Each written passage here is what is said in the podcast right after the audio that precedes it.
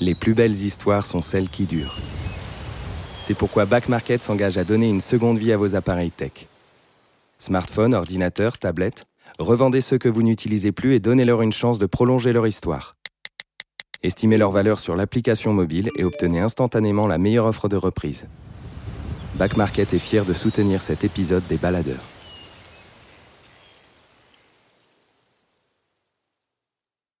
Les baladeurs, une série audio Les Others. Des balades, des aventures, Des aventures. des mésaventures en pleine nature. Prêt pour le départ? Prêt C'est parti. À travers l'œil de son appareil photo, Sidney Léa Lebourg observe le monde, s'interroge, le questionne. Elle s'émerveille des beautés minérales, des couleurs changeantes des pierres selon l'heure du jour, et des gens aussi, qu'elle rencontre sur ces terrains d'exploration. Elle capte leurs sourires, les modes de vie, tente de retranscrire les nuances, les petits gestes du quotidien, pour les raconter et témoigner. Mais parfois, la beauté est gâchée, parfois, c'est la révolte qu'elle ressent et qu'elle contient derrière son appareil. Alors, les clichés prennent une autre valeur. Ils dénoncent. Du haut du volcan Kawaijen en Indonésie, entre les vapeurs de soufre, elle tente de rendre justice aux miniers, avec seulement son appareil photo comme arme légère contre la déshumanisation. Mon père était photographe amateur. C'est lui qui m'a offert mes premiers appareils photo. J'ai d'abord eu des appareils jetables dans les années 90, puis euh, des petits compacts numériques, notamment un Sony Cybershot et euh, un petit Canon Nixus. Un peu plus tard, je me suis offert un réflexe amateur, un petit 550D que j'adorais et que je me suis malheureusement fait voler. Donc ça m'a rendu hyper triste, mais en même temps ça m'a incité à passer sur euh, d'autres appareils. Mon voyage le plus mémorable et le plus formateur, ça a été la traversée de l'Eurasie que j'ai fait en autostop euh, juste après mes études en 2014. C'est un voyage qui a duré huit mois et j'en ai profité pour faire un maximum de reportages, certains préparés, d'autres euh, beaucoup plus spontanés. C'est lors de ce trip que j'ai découvert euh, Pamukkale en Turquie. C'est euh, une colline recouverte de calcaire avec des piscines naturelles d'eau bleu turquoise qui est située au nord-ouest d'Ankara. C'est un lieu vraiment surréaliste et extrêmement photogénique. Ce qui fait que plusieurs années plus tard, en fait, courant 2017, j'ai voulu rechercher des lieux similaires dans le monde pour pouvoir photographier en fait à nouveau cet environnement euh, très blanc. Et c'est comme ça que j'ai découvert les carrières de calcaire en Égypte. J'ai essayé de documenter les conditions de travail extrêmes euh, liées à la production de calcaire dans la région d'Alminia. Donc à peu près à 200 km, euh, 200-300 km au sud du Caire. Du coup, après avoir fait mon sujet en Égypte, j'ai voulu rechercher un autre sujet où j'avais les mêmes problématiques. En l'occurrence, en Indonésie, on a pas mal de gaz mortels, alors qu'en Égypte, en fait, on a pas mal de, de particules de silice qui sont elles aussi mortelles à long terme. Euh, le fait que on soit vraiment sur un, un, un travail manuel euh, extrêmement physique, j'avais envie de voir ça, j'avais envie de le documenter. Voilà, il y a des gens, des amis qui m'ont dit euh, ah bah tiens, j'ai entendu parler donc euh, de ce, ce volcan en Indonésie qui s'appelle Ijen, qui est euh, donc à, à l'est de l'île de Java. Donc, euh, après, bah, j'ai été euh, j'ai été creuser voir euh, ce qui avait été euh, ce qui avait été fait sur ce sujet. Donc j'avais prévu un mois euh, au cas où il y avait euh, bah, des aléas et aussi parce que euh, j'aime bien en fait quand j'arrive dans un pays avoir quelques jours où où euh, je prends un peu la température du pays, euh, je discute avec les gens, je vois un peu comment ils fonctionnent, etc. Avant de rentrer euh, dans mon sujet, je trouve que c'est bien d'avoir cette petite période d'acclimatation. Je savais que les conditions étaient difficiles sur place. J'ai acheté un masque à, avec un masque à gaz. Je savais qu'aussi, même si l'Indonésie, on se dit ah il fait chaud et tout, mais bon j'allais en altitude, donc euh, j'allais faire des photographies aussi de nuit, donc du coup j'ai prévu, aussi voilà des affaires pour le froid les conditions en fait euh, avec euh, notamment les, les gaz toxiques étaient extrêmement euh, néfastes pour les appareils photo. C'est mauvais pour l'électronique. Ça peut, en fait, le, le soufre oxyde euh, le métal. Donc du coup, je me suis posé la question aussi de qu'est-ce que j'emmenais comme appareil photo? Est-ce qu'on peut pas en fait changer l'optique sur place On peut pas ouvrir l'appareil photo, donc faut se dire voilà de quelle focale je vais avoir besoin et moi, en l'occurrence, je savais que j'aurais besoin de au moins deux objectifs, donc il me fallait deux boîtiers.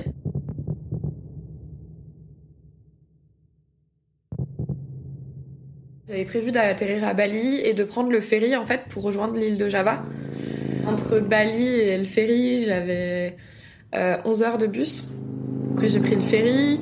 Quand je suis arrivée de l'autre côté, j'ai pris euh, ce qu'ils appellent un Gojek. C'est une sorte de Uber euh, local. Là, il y a une moto euh, qui m'a proposé de m'amener à Banu Yangi. La ville est très dense euh, à Bali, alors que quand j'arrive, euh, la ville principale dans laquelle j'arrive, c'est Banu Yangi. Euh, c'est complètement différent. Tout de suite, on sent que bah, est dans une ville beaucoup plus proche de la nature. Je fais beaucoup de couchsurfing, du coup, je suis hébergée par un, hôte à Banu Yangi pendant quelques jours.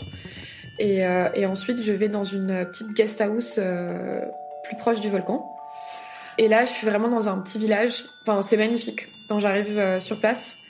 Je traverse des rizières, une petite rivière, euh, je vois des gens qui travaillent dans les champs.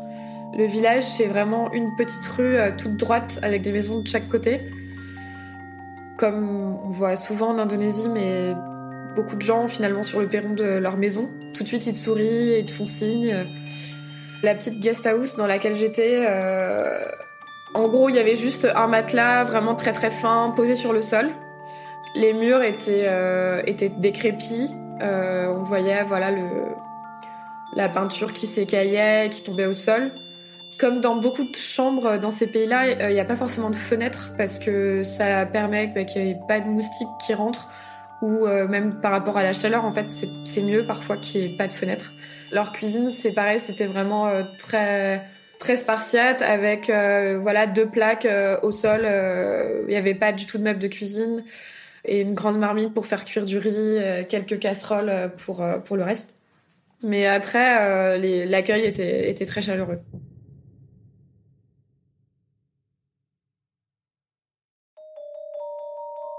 Le, volcan est situé dans un parc naturel qui n'est ouvert que entre 1h du matin et 1h de l'après-midi.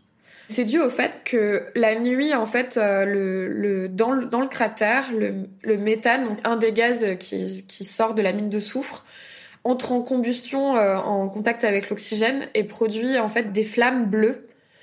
Ce phénomène, il est assez impressionnant et il y a beaucoup de touristes qui viennent euh, voir ce phénomène-là qui a lieu entre 2 heures du matin et 4 heures du matin.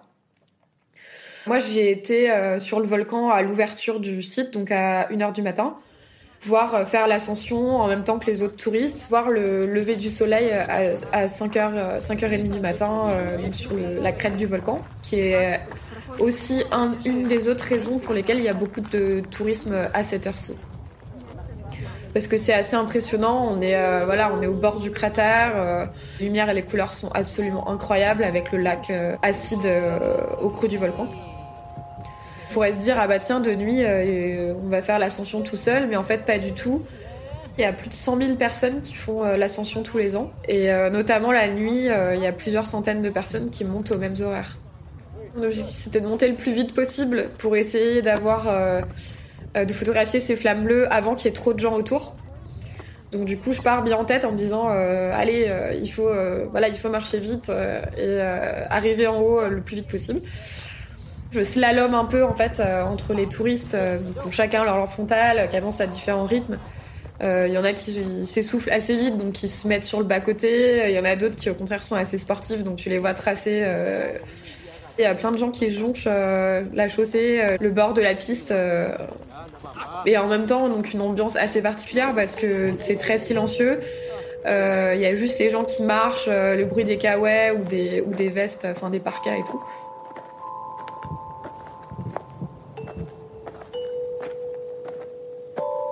Quand on arrive la première fois là-haut, c'est la vue est incroyable, même de nuit. Enfin, c'est c'est ouais, c'est assez bluffant. L'ascension du volcan, c'est à peu près 3 km 6. Selon le rythme des, gens, ça peut se monter entre une et deux heures, euh, deux heures de marche, voire plus si vraiment il y en a qui sont pas très sportifs. Et après, en fait, il y a 750 mètres de descente pour descendre dans le cratère. La descente dans le cratère est beaucoup plus difficile que l'ascension parce que c'est un enchevêtrement de pierres pour descendre dans le cratère. Il faut vraiment, là encore, slalomer entre, les, entre les cailloux, les rochers, etc on voit quand même parce que bah, les mineurs euh, montent et descendent à cet endroit-là euh, euh, tous les jours, plusieurs fois par jour. Donc il y a quand même un, petit chemin qui a été qui a été un peu balisé. Mais malgré tout, il faut être très prudent quand on descend parce qu'on peut facilement glisser et en plus comme le trafic est, finalement assez dense avec les gens qui montent et qui descendent, on se dit que si on tombe, on peut en embarquer plus d'un.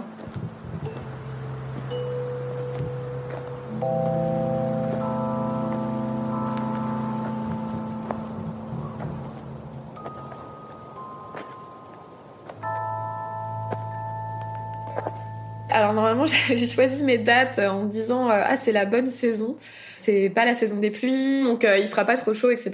Sauf que j'avais oublié que euh, c'était la période du Ramadan. La première inquiétude pour moi, ça a été de savoir est-ce que les mineurs travailleraient, parce que je voulais quand même photographier les mineurs dans le volcan. Et en fait, pendant le ramadan, pour avoir fait d'autres pays musulmans avant, je sais que c'est tellement difficile pour eux de pas se nourrir dans la journée qu'en général, leur activité euh, se réduit à cette période-là et voire ils arrêtent de travailler pour la plupart. Et bah, j'avais raison de m'interroger parce qu'ils travaillaient pas du tout à cette période-là. Donc en fait, euh, ma première exploration du volcan, ça a été, euh, je me suis dit bah tant pis, vas-y en repérage, monte une première fois, comme ça tu verras à quoi ça ressemble. Profites-en pour faire des images un peu globales. Euh, ou alors des macro-photographies de matière en me disant euh, ça, ce sera fait, et puis ensuite tu pourras attaquer l'humain plus tard.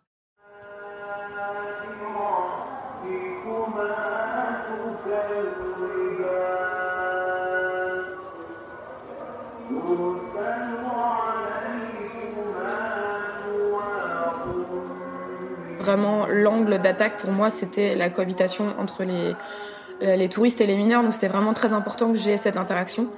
Je sais que le ramadan va encore durer euh, deux jours et qu'ensuite il y a les fêtes d'Idul Fitri, donc c'est les fêtes de fin de ramadan. Donc là, tous les gens vont dans leur famille. Euh, il y a le muezzin qui chante, il y a beaucoup de prières dans la ville, beaucoup plus qu'en temps normal. Normalement, le muezzin chante cinq fois par jour. Là, en fait, il va être... il va chanter à n'importe quelle heure de la nuit et du jour et sur des périodes beaucoup plus longues. Donc moi, je, m'imagine en fait qu'à la fin de la défaite d'Idul Fitri, euh, ça y est, je vais enfin pouvoir photographier les mineurs euh, sur la mine en train de, grimper, en train de, collecter le soufre dans leur, panier, etc. Donc juste après euh, donc ces fêtes du Ramadan, je décide de, refaire l'ascension du volcan en, en imaginant que bah, 7, 7 ou 8 heures du matin, je vais enfin pouvoir voir donc les mineurs arriver sur le site. Et en fait, j'attends, j'attends, j'attends, et je vois personne arriver. Du coup, ça m'inquiète. Je me dis non mais c'est pas possible. Enfin, je vais jamais y arriver. Je fais d'autres images en me disant bah je prends mon mal en patience. Et je redescends du volcan et en discutant à la guest house, euh, il m'explique que bah, euh, les mineurs en fait sont en train de faire grève euh, parce qu'en fait ils vendent le, le soufre 1000 roupies le kilo, ce qui fait à peu près 6 centimes d'euros, donc c'est vraiment que dalle. Euh, et, donc, ils espèrent en fait euh, obtenir une augmentation euh, du prix au kilo. Ils espèrent en fait atteindre 1500 roupies. Je me dis bah c'est pas grave, je vais essayer d'en profiter pour pour aller photographier les manifestations, les gens qui sont devant l'industrie, qui manifestent et tout. Et il me dit mais non en fait c'est pas pas comme les manifs en France. Personne personne ne va avec des banderoles devant devant l'usine. C'est euh, en fait leur seule manifestation, c'est juste de pas aller travailler et de pas ramener de soufre. La grève dure au final 5 ou 6 jours, donc ça fait quand même beaucoup. Ils peuvent pas se permettre de continuer la grève parce que bah, chaque jour non travaillé, euh, pour eux, ça veut dire pas de revenus. Et donc ils finissent par obtenir 25 euh, roupies d'augmentation au lieu de 500 bah, ils sont tous extrêmement déçus par ce qu'ils ont pu obtenir. 1000 roupies, ça correspond à 6 centimes, donc 25 roupies, euh, c'est, une misère. C'est... Eux me disent carrément, mais ils se foutent de nous, en fait. Mais ils peuvent rien y faire. Après, ils craquent, en fait, euh, au fur et à mesure, c'est-à-dire qu'il y en a qui, espèrent, qui continuent, en fait, à être en grève, mais il y en a, il y en a qui se remettent à travailler, donc euh, j'arrive à avoir... Euh, 5-6 personnes qui travaillent et, voilà les deux derniers jours j'en ai vraiment beaucoup plus qui se mettent à travailler.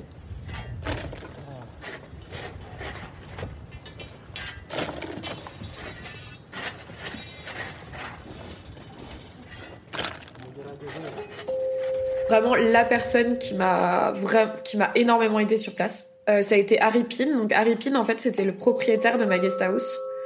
Donc j'ai eu la chance de tomber sur vraiment un des mineurs les plus respectés en plus euh, du volcan Ijen. Lui, en fait, quand je suis arrivée sur le volcan, tout de suite, il m'a présenté comme étant une journaliste, en plus hébergée chez lui, etc. Et donc, euh, tous les autres mineurs se sont laissés prendre en photo beaucoup plus facilement. D'autant qu'il euh, y a des dizaines de, gens qui tous les jours prennent des photos et les prennent en photo. Pour moi, c'était super important en fait d'arriver à me différencier de cette masse touristique euh, et d'être acceptée en fait, euh, voilà, comme journaliste, étant là pendant plusieurs jours pour les suivre. Harry Pitt c'est quelqu'un de très calme, très calme, très posé. Enfin, vraiment, c'est quelqu'un qui impose le respect tout de suite quand on le rencontre. Les, Indonésiens sont généralement très fins, euh, mais lui, il est quand même assez carré. Pas seulement parce qu'il porte du soufre. Hein. Il, y y a, certains mineurs qui sont qui sont plutôt euh, filiformes, mais lui, euh, il a une carrure quand même qui est assez euh, impressionnante. Lui connaît très bien son métier, donc euh, donc parfois, en fait, il sait où est-ce que c'est le plus impressionnant.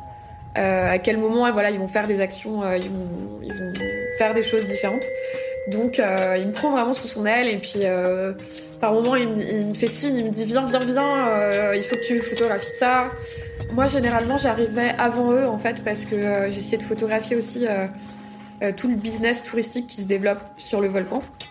Donc pour moi c'était important d'arriver aux premières heures du, du jour, d'arriver avec les touristes pour d'abord les photographier eux et ensuite quand les mineurs arrivaient en général autour de 7 heures du matin j'enchaînais donc avec leur travail à eux.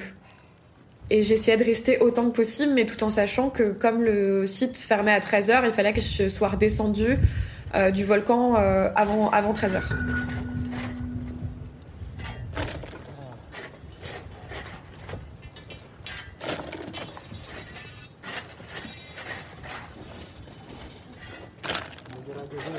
Mon objectif, c'était quand même de photographier un peu toutes les étapes, enfin tout le process de, de collecte de soufre et de transformation du soufre pour essayer voilà, de documenter au mieux euh, tout le travail euh, à la mine. Donc il y a plusieurs étapes. Il y a euh, toute la maintenance du site euh, où du coup ils vont changer les canalisations et qui servent en fait à, condenser le soufre. les bidons en métal qui servent aussi à condenser le soufre. Il y a aussi voilà, le fait d'arroser les, les tuyaux régulièrement pour pouvoir abaisser la température. Il y a évidemment euh, la collecte du soufre, donc qui se fait avec euh, des paniers en osier et, euh, donc là où il remonte entre 80 et 100 kilos jusqu'au sommet du volcan, et ensuite ils redescendent de l'autre côté.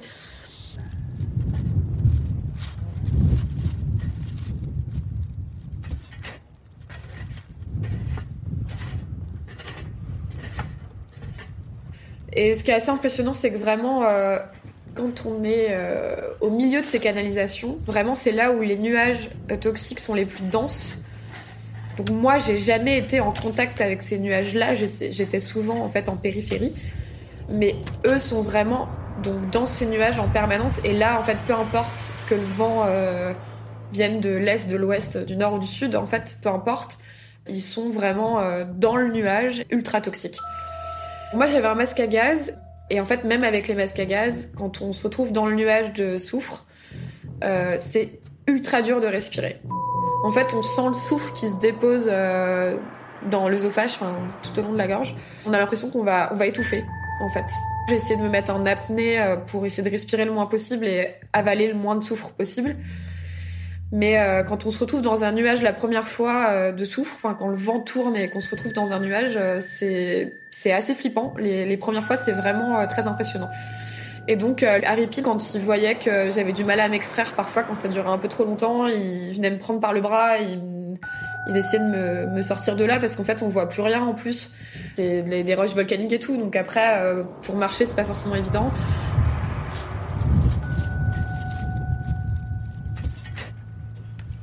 Et il y a en fait, euh, bah, une fois qu'ils arrivent en bas du volcan, ils sont payés au nombre de kilos de soufre qu'ils ramènent. Donc l'entreprise, elle n'est pas du tout sur, euh, sur le volcan, il n'y a, a, personne qui surveille. Elle est euh, uniquement à la réception du soufre, donc à l'entrée du, du, parc naturel. Et donc là, quand ils redescendent en fait avec les paniers, il y a tout, Tout un moment, ils pèsent le soufre. Et ensuite, ce soufre-là va être emmené jusqu'à l'usine, en fait. Et donc là, il va être transformé. Et malheureusement, j'ai pas vu, j'ai pas pu voir euh, donc euh, toute cette partie euh, pesage et toute, la transformation parce que à cause de la grève, il n'y avait pas un, volume assez important de soufre pour lancer ces étapes-là. Au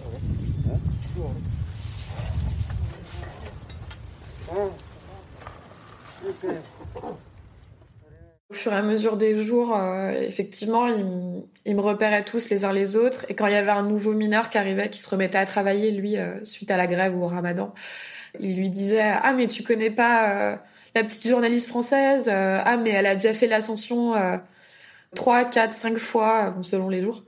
Il me faisait rire parce qu'il me disait Ah, mais t'es super courageuse et tout. et je leur disais Mais vous rigolez, vous, vous faites ça des centaines de fois par an et parfois de, pour certains depuis 40 ans. Moi, j'ai monté cinq fois le volcan, enfin en tout cette fois, mais euh, c'est que dalle, quoi. Évidemment, je discute avec eux euh, des, bah, des maladies, par exemple, qu'ils peuvent développer à cause des, particules de soufre. Il y a beaucoup de d'embolie pulmonaire, il y a pas mal de, maladies chroniques en fait respiratoires qui se développent, qui les empêchent de travailler à long terme parce que parfois ils n'ont plus la condition physique nécessaire continuer à travailler. Ou alors, euh, dans certains cas, en fait, si les fumées sont beaucoup plus denses, ils vont faire des intoxications et, euh, ça peut être fatal en fait s'ils ont déjà euh, pas mal supporté en fait ces conditions-là auparavant. Après, il y a pas mal d'accidents aussi. Par exemple, Harry Pin, donc m'a accompagné régulièrement. lui, il a déjà eu plusieurs morts dans sa famille notamment son oncle là qui est mort à 41 ans avec des symptômes d'embolie pulmonaire et de problèmes voilà, chroniques respiratoires. Un de ses amis, pareil, 38 ans, euh, qui est mort il y a, quelques mois, euh, des, mêmes problèmes. Et il y a aussi son père qui a eu un gros accident en entrant en collision avec un touriste. En fait, il remontait 95 kilos de soufre ce jour-là, en tout cas plus de 90, d'après ce que m'a dit Harry. Le chemin est tellement étroit que le touriste ne s'est pas mis sur le côté pour le laisser passer, il lui est rentré dedans. Il est tombé à la renverse avec les 95 kilos de soufre euh, sur ses épaules. Il est resté immobilisé euh, pendant un mois euh, sans pouvoir marcher en fait après cet accident. Le touriste ne s'est même pas arrêté en fait pour pour voir s'il allait bien ou pour s'excuser.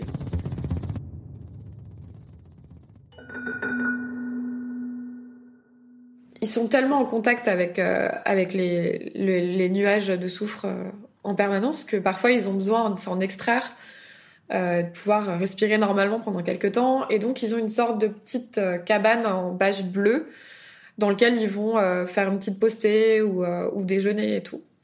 Donc là c'était le moment du déjeuner et et donc on partageait donc moi avec avec cinq ou six autres mineurs, on partageait une assiette de riz blanc avec quelques biscuits. Et donc là, je vois un Chinois qui rentre dans la tente sans leur demander leur autorisation et euh, qui se met à faire des photos d'eux euh, au moment de leur pause déjeuner. Et du coup, je me suis vraiment dit, mais il n'y a aucune limite en fait. Et je trouvais ça choquant. En fait, je me suis dit, mais j'ai l'impression d'être dans un zoo, quoi. Que, enfin, d'avoir aussi peu de respect pour l'être humain, en fait, ça m'a, assez choqué.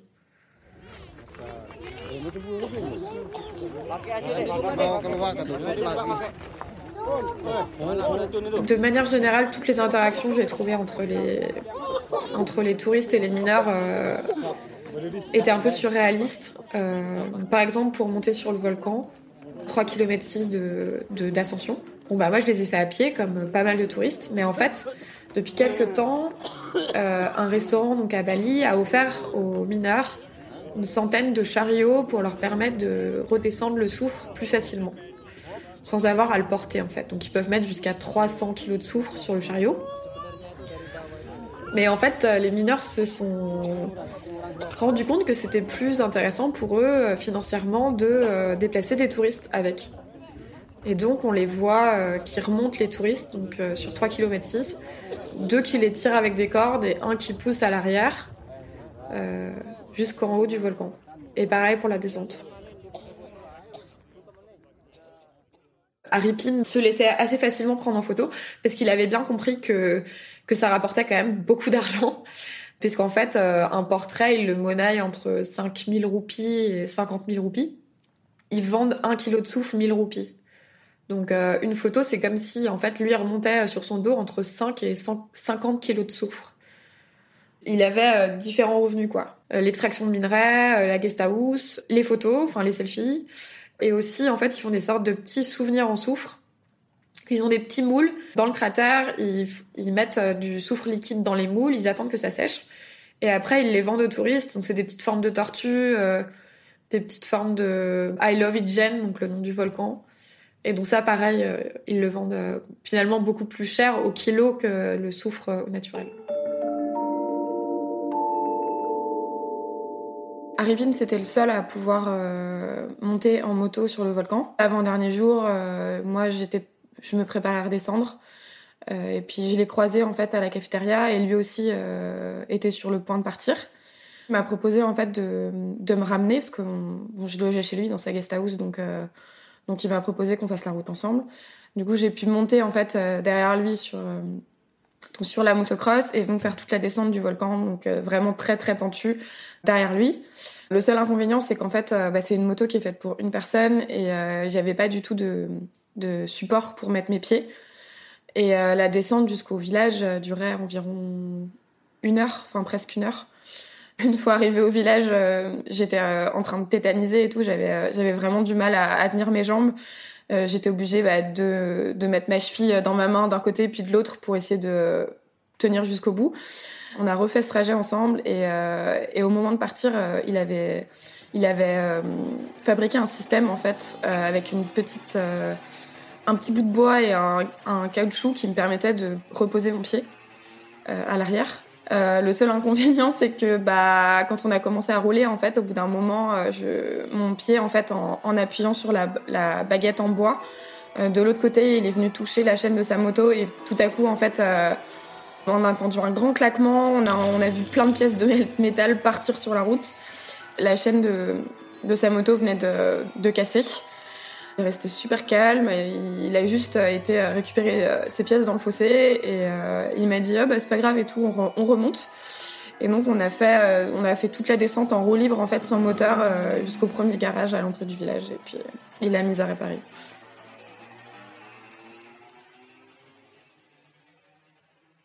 Au bout de 15 jours, j'avais gagné leur respect, j'en connaissais de plus en plus, donc c'est vrai qu'on c'est parfois difficile de se dire que on repart et qu'on reviendra jamais et que c'est vraiment une page qu'on tourne.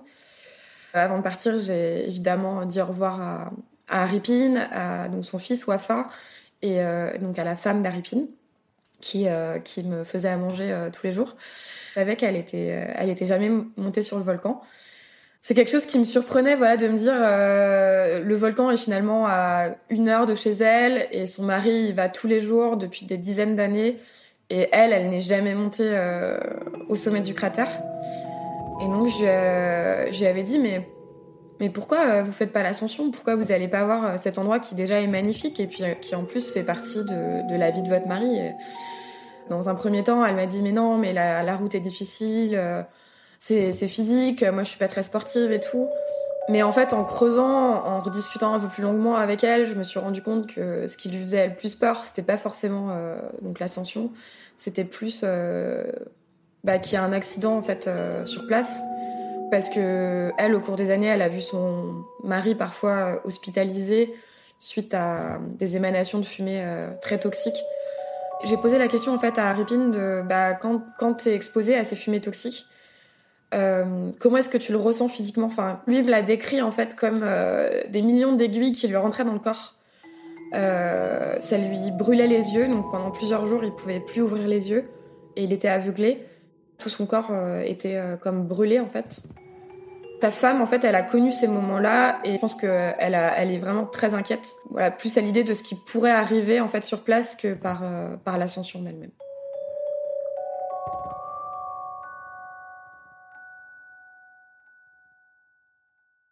Euh, je reprends, je reprends le ferry euh, pour Bali. Et euh, une fois sur place, voilà, j'ai 24 heures de battement et je me dis,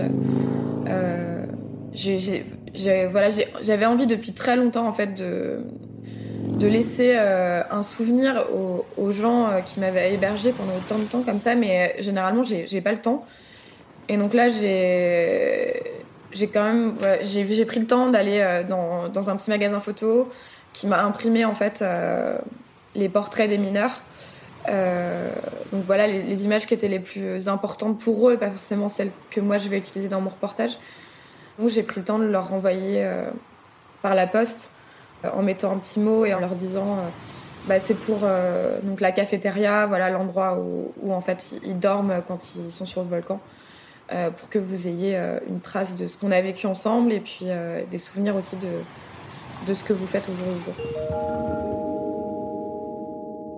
Que ce soit les carrières de calcaire en Égypte, donc cette mine de soufre en Indonésie et puis le dernier sujet que j'ai fait là il y a moins d'un mois en Inde sur une mine de charbon. On est sur de l'extraction de minerais avec des conditions de travail euh, vraiment extrêmes. Et euh, tous ces matériaux vont être utilisés dans nos objets du quotidien. On n'a absolument aucune idée euh, de comment est-ce qu'ils ont été produits. On ne sait pas du tout dans quelles conditions les gens travaillent. Et du coup, je trouvais ça super intéressant en fait de pouvoir documenter ces trois lieux dans l'espoir un jour de l'exposer peut-être ensemble pour qu'on se rende compte qu'en fait c'est plus une problématique locale, mais ça devient une problématique globale et que dans plusieurs pays, sur plusieurs continents, on va retrouver euh, les, mêmes problèmes. Par exemple, le calcaire, ça va être utilisé euh, euh, dans tout ce qui est cimenterie, ça va être utilisé dans des industries pharmaceutiques, ça va être utilisé pour faire de, des céramiques, de la teinture. Le soufre, ça va être utilisé dans nos produits cosmétiques pour faire des allumettes, de la poudre pour les armes, des insecticides, pour raffiner le sucre pour qu'il devienne blanc. Et, le, charbon, bah, on, sait, hein, c'est une énergie fossile. Sydney terminera son triptyque photographique sur le travail minier en conditions extrêmes avec un dernier reportage intitulé Terre de feu sur des mines de charbon du nord-est de l'Inde dans la région du Jharkhand. Son appareil photo en main, elle continue d'arpenter la planète pour raconter le monde tel qu'il est, dans ses beautés et dans ses absurdités. Les Baladeurs, une série audio Léo signée Camille Juzo, avec la musique de Alison Brassac et le mixage de Laurie Galigani. Vous pouvez retrouver une autre histoire d'engagement racontée en saison 1 par Alban Grodidier pour dénoncer l'industrie pétrolière. Noir pétrole dans l'Arctique russe, c'est le titre de cet épisode. Cette histoire vous a plu? Laissez un commentaire, des étoiles ou suivez-nous sur Facebook et Instagram ou encore allez dévorer le site Les pour découvrir toujours plus d'histoires aventureuses. À bientôt!